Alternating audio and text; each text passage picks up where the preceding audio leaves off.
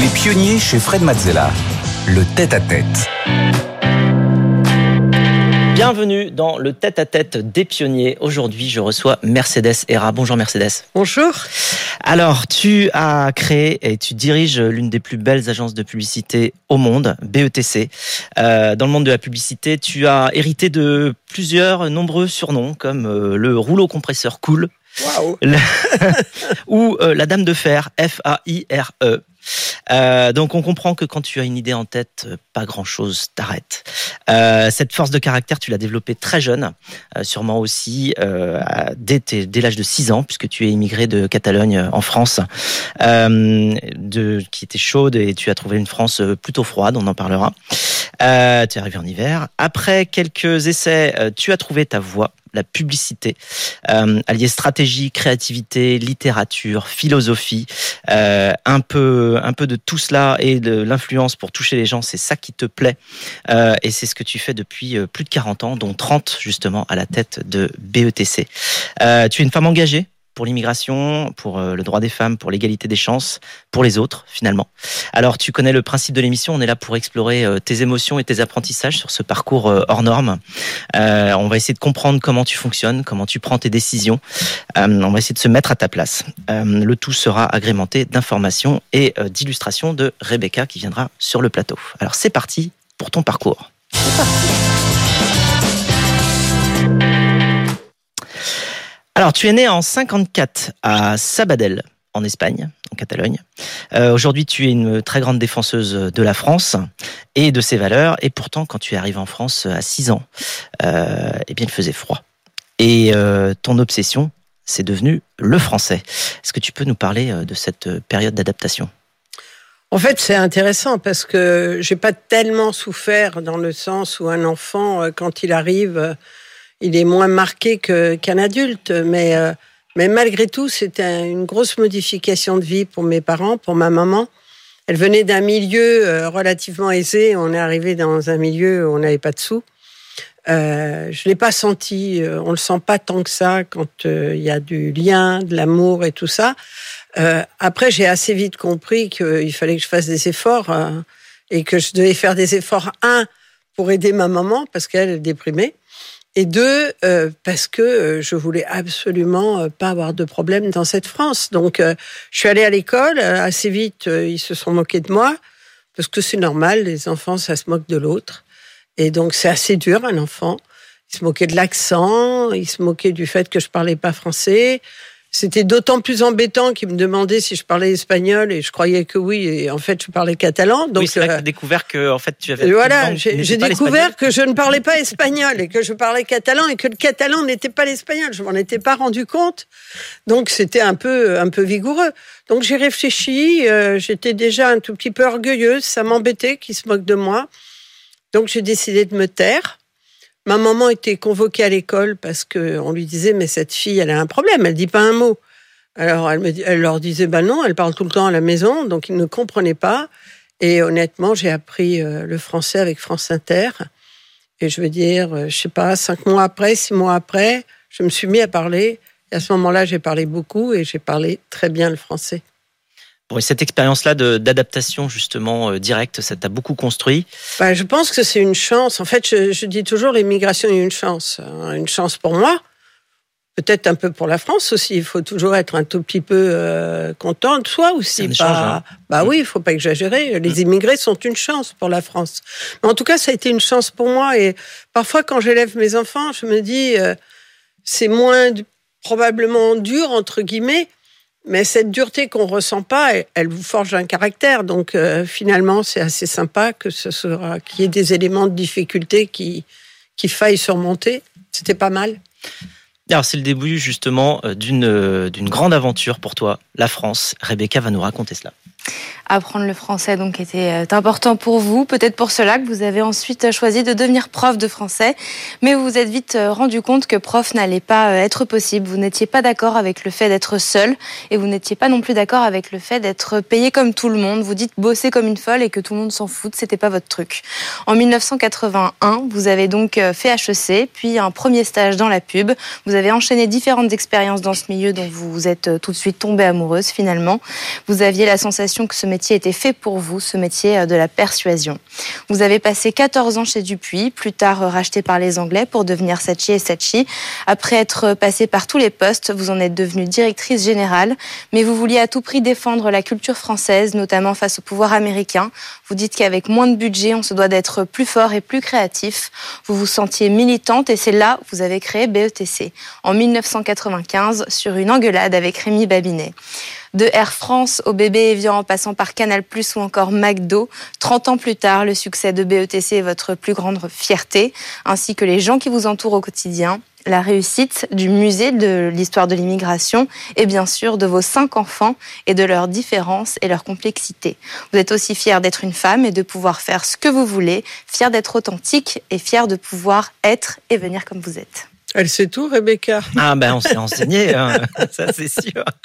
Alors créer une boîte sur une engueulade, c'est pas très commun. non, mais euh, en fait, euh, Rémi, c'était c'était formidable d'être avec Rémi. Mais euh, j'avais le sentiment, Rémi faisait s'occuper de la partie créative et moi de la partie stratégique. Et il avait l'air de croire que la création était plus importante que la stratégie. Et très très vite dans nos discussions, j'ai pensé que la créativité, c'était l'ensemble. Et je pense que c'est ça notre différence. Et je crois qu'on s'est mis d'accord tous les deux, que lui, il a fait un pas vers moi, moi un pas vers lui. De toute façon, je trouve ça toujours formidable quand les gens ont des points de vue un peu différents et qu'ils se mettent d'accord. En général, c'est plus brillant que quand on est content de soi et on bouge pas de sa position. Hmm. Donc on s'est mis d'accord que toute l'agence devait être créative, y compris nos assistantes. Et je crois que c'est ce qui fait l'âme de BETC. Oui, être créatif euh, non seulement sur les messages, mais aussi sur la stratégie elle-même. Bah, sur le fond. Créativité, la stratégie. Bah, hein. bien sûr, le, fond, le sens, le sens. C'est on dit pas n'importe quoi. Si on n'a rien à dire, il vaut mieux se taire. Des choses comme ça, c'est très BETC.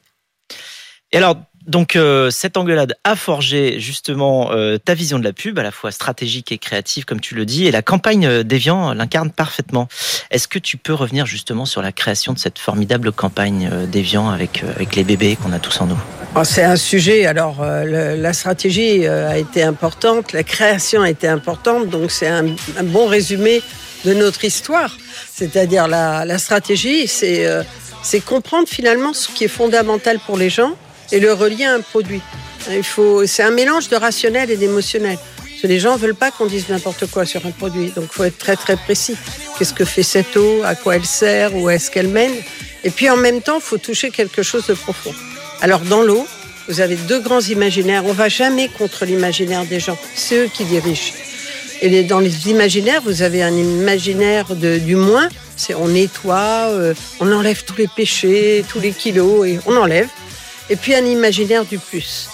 La vie, le fait qu'on met de l'eau et les plantes poussent, et d'Evian par les consommateurs, pour les consommateurs et du côté de la vie. Parce que derrière, il y a un petit bébé. Alors à l'époque, il y avait un petit bébé un peu classique, le petit bébé qui vient de naître, et puis on s'arrêtait là. Et puis on s'est rendu compte, en approfondissant, que dans la santé, dans le vécu de la santé, il y avait quelque chose de très très profond qui était euh, l'histoire du vieillissement de la population.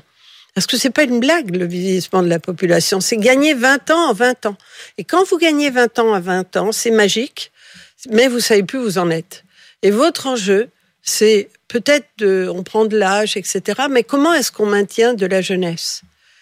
Et autour de ça, autour de l'imaginaire des eaux, autour de l'imaginaire et la réalité de ce que vivent les gens dans leur histoire, dans leur humanité, on serait rendu compte qu'il fallait essayer de toucher quelque chose de très important, de quelque chose de très humain. C'est que c'est les autres qui pensent qu'on vieillit. Nous, on vieillit pas. En gros, moi, j'ai pas vieilli. Hein, ce qu'on a toujours en nous, c'est quelque chose symbolique, tout simple, et ça pouvait être symbolisé en effet par un petit bébé qui vous raconte l'histoire de votre jeunesse et qui est toujours profondément là. Et c'est pour ça d'ailleurs que j'aime tant les personnes très âgées parce que ce qu'elle raconte, c'est des histoires de bébés, d'enfance, de jeunesse. Et c'est cette jeunesse qu'on a à l'intérieur que nos merveilleux créatifs ont réussi à, à montrer de façon incroyable, en montrant et en confusant d'ailleurs les âges, puisque chacun, quel que soit l'âge, a un bébé dans son cœur. Alors cette euh, campagne, elle est, formidable, elle est extrêmement euh, émotionnelle justement, elle, touche. Ah oui euh, c'est évidemment pas la seule qui qui ait fait le tour du monde. il y a d'autres campagnes, je pense à Air France, faire du ciel le plus bel endroit de la terre. Bon bah c'est toi aussi, c'est Non, ce qui était ce qui était magnifique dans Air France, c'est d'abord c'est magnifique de travailler. Vous imaginez pour moi sur Air France, parce que les compagnies aériennes, ce sont les symboles des pays. Mm. Si vous demandez aux gens, c'est quoi les caractéristiques d'Air France par rapport à Lufthansa, par rapport à, l'Italia? Bah, Sur l'Italia, ils disent ils sont toujours en retard, mais c'est parce qu'ils pensent qu'ils qualifient des Italiens. Les Allemands sont toujours à l'heure, mais c'est pas toujours très gai. Et les Français, eh il y a un tout petit peu de désinvolture, un petit peu comme ça, d'aspect, mais aussi de raffinement. Mm. Et donc, quand vous portez l'image euh, d'une compagnie, vous compartez l'image de la France. Et là, l'idée euh, toute simple pour euh, pour ressentir ce qu'on ressent dans un avion quand on va, quand on monte dans le ciel et quand on, vous pouvez plus avoir de lien, c'est une espèce de parenthèse pour aller ailleurs. Ce temps un tout petit peu incroyable, on a essayé finalement d'évoquer le bonheur et une façon d'évoquer le bonheur, c'était de faire du ciel le plus bel endroit de la terre. Et donc, c'était assez étonnant créativement que ne pas montrer des sièges, leur confort et je sais pas trop quoi, mais que de montrer les gens sur Terre et de, et de les faire régler. Et il y a une autre chose qui est très belle sur Air France. J'ai récemment fait un voyage. Il y a longtemps que la campagne n'est plus signée Faire du ciel le plus bel endroit de la Terre. Ensuite, on a signé France is in qui est pas mal mmh. non plus. Puis maintenant, il y a une autre signature. J'aime un peu moins. Euh, mais en fait, la, la, la belle histoire d'Air France, c'est quand je, il y a, récemment, je revenais en avion et euh, au moment où je m'asseyais sur le fauteuil, j'ai vu un petit mot et le petit mot, ça disait faire du ciel le plus bel endroit de la terre et c'était les stewards qui l'avaient mis. Et ça, ça me prouve que une campagne, c'est pas fait que pour l'extérieur, c'est fait pour que les gens se dépassent à l'intérieur. Alors des gens qui finalement vous servent à table. C'est quand même plus intéressant de leur dire qu'ils font du ciel le plus bel endroit de la Terre. Et moi, je crois.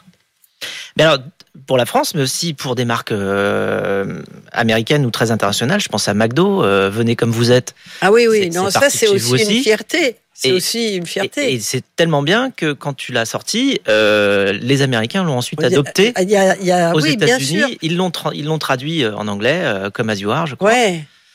Non, mais ça, c'est une belle histoire. Mais c'est d'ailleurs une belle histoire qui n'a pas été portée que par nous, parce que je voudrais rendre hommage à Jean-Pierre Petit, qui a fait de McDo France un étendard pour McDo.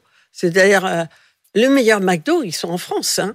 La meilleure viande, les choix, etc. C'était la France. Même le logo est passé en vert. Oui, ça a changé de couleur. Ben, bien sûr. Hmm. Ça, c'était la force d'un homme qui croyait que on avait le droit d'impulser le monde de partout. On n'était pas obligé d'être simplement américain, y compris pour une marque américaine. Et on fait le même travail sur Disney, sur le parc que j'adore, où on a fait une campagne magnifique qui s'appelait le The Duck, le canard, hmm. qui est l'histoire incroyable d'un petit canard qui rêve d'être euh, Donald, évidemment.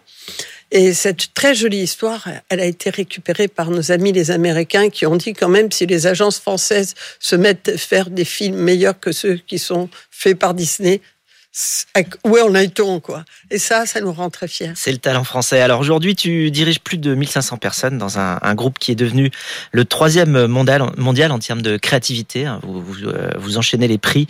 Euh, tu fais des, pubs pour les plus grands. Euh, tes clients te sont fidèles. Est-ce que d'une manière, tu es fier de prouver à tout le monde qu'une femme immigrée, justement, peut le faire?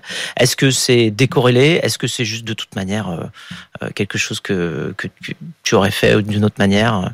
Bah, non, en fait, mon histoire est, aussi liée à l'immigration. Je, je, je, pense que l'amour de la France s'est agité avec l'immigration. Je pense que quand vous êtes né quelque part, c'est pour ça qu'il faut faire attention. Moi, je respecte tout le monde, les Français de souche, de pas de souche, euh, de tout ce qu'on veut. Mais quand vous venez d'ailleurs, la France est un choix.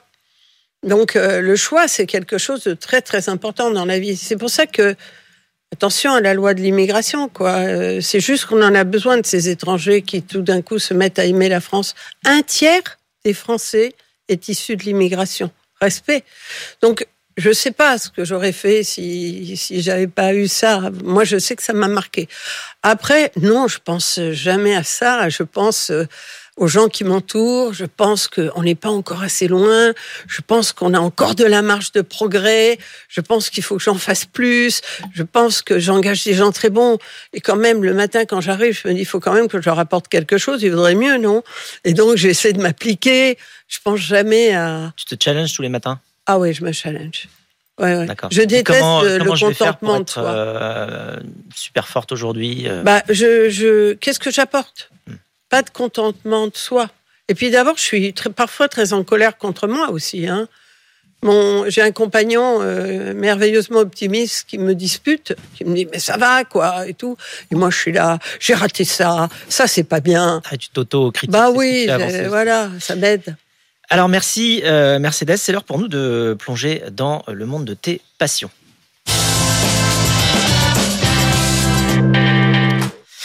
Alors ton monde à toi, c'est la publicité, celle qui fait réfléchir, celle qui prend au trip. Tu es une femme de conviction euh, et tu ne t'en caches pas. Mieux, tu utilises ton super pouvoir pour justement euh, défendre ce en quoi tu crois, Rebecca. Vous vous engagez en effet tout d'abord en tant que chef d'entreprise puisque vous avez fait du pro bono et du mécénat de compétences une dimension forte de la politique RSE de BETC en aidant de nombreuses causes et organisations non gouvernementales dans leurs initiatives de communication comme l'Auberge des migrants, la Fondation Falray et d'autres encore. Plus tard, en tant que publicitaire, vous soutenez activement le mouvement Ni pute ni soumise pour lequel vous avez notamment réalisé plusieurs campagnes qu'on peut voir passer à l'écran qui véhiculent des émotions fortes et qui sensibilisent aux violences faites aux femmes, et ça, grâce à votre créativité. Féministe depuis toujours, vous avez aussi cofondé le Women's Forum for the Economy and Society en 2005 pour mettre en avant les voix et perspectives des femmes sur des questions mondiales urgentes, allant du développement durable et de l'économie à la culture et aux médias. Enfin, vous vous engagez pour les droits humains, que ce soit au travers du comité français de Human Rights Watch ou du Musée national de l'histoire de l'immigration, dont vous avez pris la présidence il y a 14 ans. Et vous racontez qu'ils vous ont d'ailleurs d'abord appelé pour le fermer, mais vous vous êtes battu pour qu'il reste au contraire grand ouvert. Alors tu œuvres justement pour la mémoire euh, de française au travers du musée euh, national de l'histoire de l'immigration. Euh, quelle est pour toi justement la relation entre la, France et l'immigration? Elle est pas belle en ce moment. franchement, je, pense qu'on ment aux Français. On leur raconte n'importe quoi, on leur donne pas les vrais chiffres. On leur dit pas qu'on est un des pays qui est le plus fermé à l'immigration. On donne des chiffres sans mettre en proportion avec la taille de la France. Mais on se retrouve à plus de 20, 20e dans le rang européen des ouvertures. On n'est pas un pays ouvert. Donc on fait comme s'il y avait un envahissement. Je pense que c'est pas raisonnable. Et puis la deuxième chose, donc j'aime bien le musée parce que c'est un musée d'histoire. Donc euh, moi j'aime pas protester comme ça. Moi j'aime donner des faits. J'aime dire les choses. J'aime donner la réalité. Et donc j'aime montrer que notre histoire, notre vraie histoire. Moi j'aime pas quand les gens préemptent notre histoire et disent la France. Notre histoire, elle est liée à l'immigration. À partir du 18e, on a considéré en France qu'on avait besoin de l'immigration. On est le troisième pays de l'immigration avec l'Australie et les États-Unis.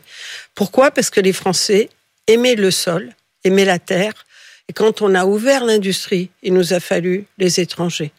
Donc c'est ça notre histoire. Et c'est une histoire magique. Mmh. En plus, on a intégré les gens. On n'a pas créé des communautés. Et il y a une panne de l'intégration. Elle est actuelle. C'est pas un problème d'immigration, c'est une panne de l'intégration.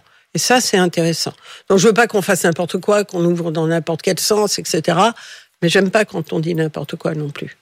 Alors, on a une euh, question pour toi. Euh, d'un de tes amis euh, publicitaires, un très grand publicitaire français également. On a une question de Jacques Seguela. Waouh Mercedes, tu es notre maire de pub. Mais n'aurais-tu pas préféré être la première femme présidente de la République? Et pourquoi pas? Alors. Euh, si, si, moi j'aimerais bien être présidente de la République, mais j'y ai pas pensé.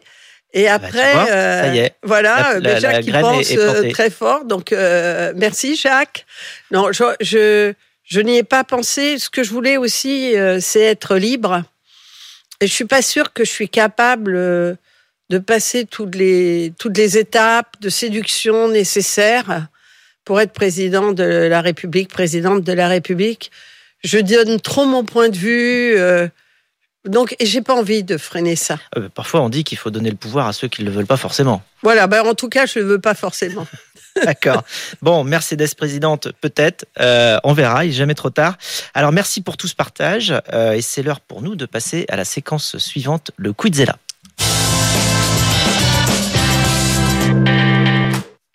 Alors, séquence Quizella maintenant, c'est quoi? C'est un questionnaire euh, rapide. Je pose des questions rapides. Tu réponds également rapidement.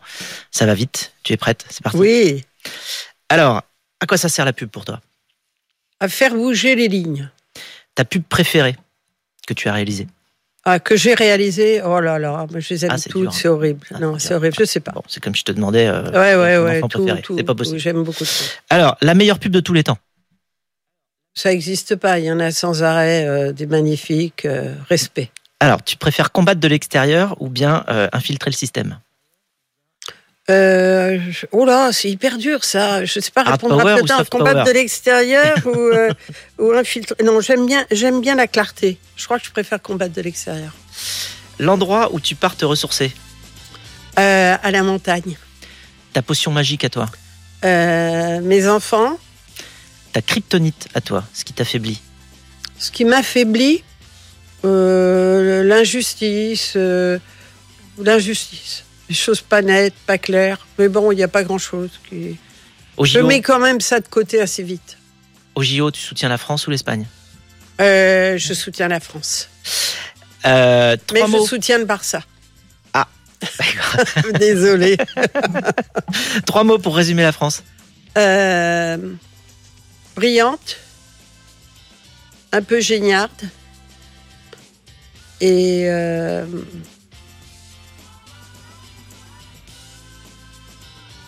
et qui doit progresser. Si tu n'avais pas pu faire ce que tu fais aujourd'hui, qu'est-ce que tu aurais fait? Avocate, Quel est ton plus grand rêve aujourd'hui? Euh, que mes gamins aillent bien, Qu'est-ce que l'esprit pionnier pour toi? C'est ne jamais être content. Et enfin, pour terminer, euh, si les 8 milliards d'êtres humains euh, écoutaient les pionniers aujourd'hui, ce qui est pas loin d'être le cas, je te le dis, tu verras les audiences, euh, quelle serait la plus belle phrase que tu leur adresserais? Il faut aimer. Il faut aimer. Eh bien, écoute, merci beaucoup de t'être prêté au jeu. On va se quitter sur une chanson que tu as choisie Ouais. euh, et tu vas nous dire pourquoi. Bah, parce que je trouve que mon fils a un énorme talent, qu'il est enfermé euh, sans arrêt dans un studio et que, et que ça fait dix ans qu'il est enfermé qu'il va continuer et, et que j'aime bien cette, cette énergie qu'il a. Moi, personnellement, je trouve qu'il est meilleur que Daft Punk. D'accord, c'est Waking Up With You euh, de Cosmonection. Euh, merci beaucoup. Merci de nous avoir partagé ton monde, ton univers, euh, tes passions euh, et ton esprit pionnier. Merci, merci, c'était un plaisir. Merci Mercedes.